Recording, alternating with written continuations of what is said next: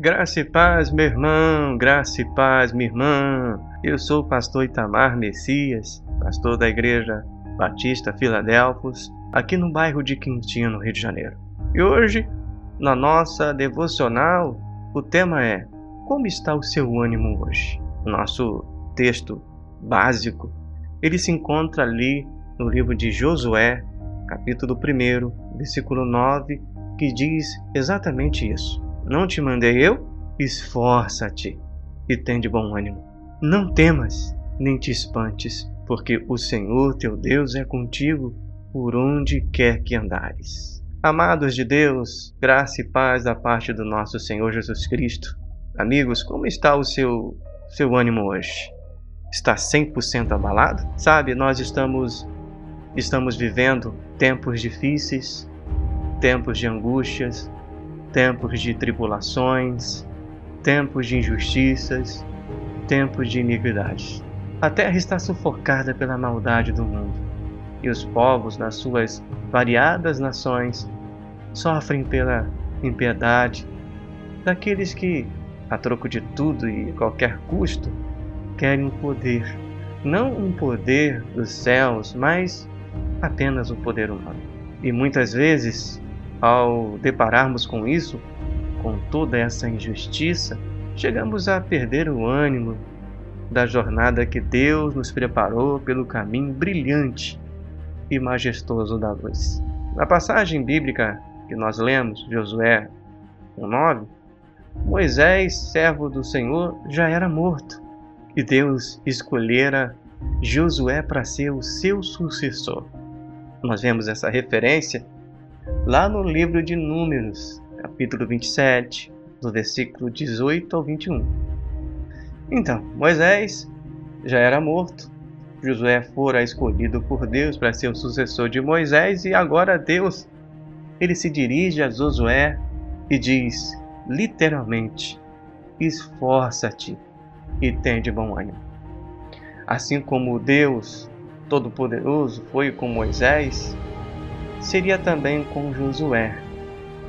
Mas Deus, melhor do que Josué, sabia as grandes e ferrenhas dificuldades que Josué iria enfrentar conduzindo o seu povo.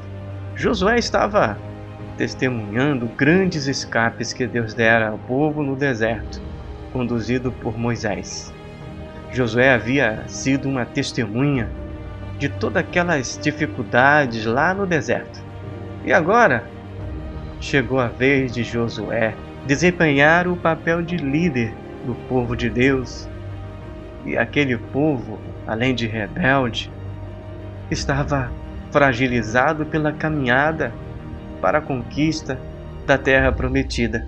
E Deus, melhor do que ninguém, sabia disso. Mas Ele é Deus. E operando Deus, quem pode impedir? E neste momento, de grande importância para o povo do Senhor, Deus incentiva e anima Josué para aquela empreitada. Primeiro dia, Deus diz que ele foi escolhido para liderar o povo. Josué tinha de se esforçar com a ordem do Senhor, mas o esforço e o ânimo de Josué só havia uma única possibilidade, uma única a vitória. E foi exatamente o que aconteceu. Queridos do Senhor, vocês já receberam a ordem do Todo-Poderoso Deus. Foi Ele que vos mandou para a jornada para o ID. Portanto, não vos preocupeis pela dificuldade encontrada no caminho, apenas deleite-te no Senhor. Ele não te mandou? Então, tenha bom ânimo. Não desistam da caminhada tão bonita e cheia de vitórias que o Senhor vos preparou. Veja, pelos olhos espirituais, a mão de Deus trabalhando a seu favor e da sua família. Deus é contigo nessa peleja, minha irmã. Acredite, Deus te chamou para ser mais que vencedores. E nessa empreitada que Deus te chamou para cumprir o ídolo de Jesus, você precisa ser sensível. Ser sensível neste mundo, meu querido, requer muita coragem. Todo dia, esse jeito de ouvir além dos olhos, de sentir a textura do sentimento alheio, tão clara no próprio coração e tantas vezes até doer ou sorrir junto com toda a sinceridade. Essa intensidade toda em tempo de ternura minguada, este amor tão vívido em terra em que a maioria parece se assustar mais com o afeto do que com a indelicadeza. Esse cuidado espontâneo com os outros, essa vontade tão pura de que ninguém sofra por nada. Essa saudade que às vezes faz a alma marejar de um lugar que não se sabe onde é, mas que existe, e é claro que existe. Essa vontade de espalhar buquê de sorriso por aí, eu até já tentei ser diferente, por medo de doer.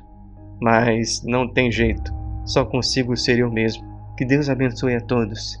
Deus é contigo, homem e mulheres de Deus. Graça e paz.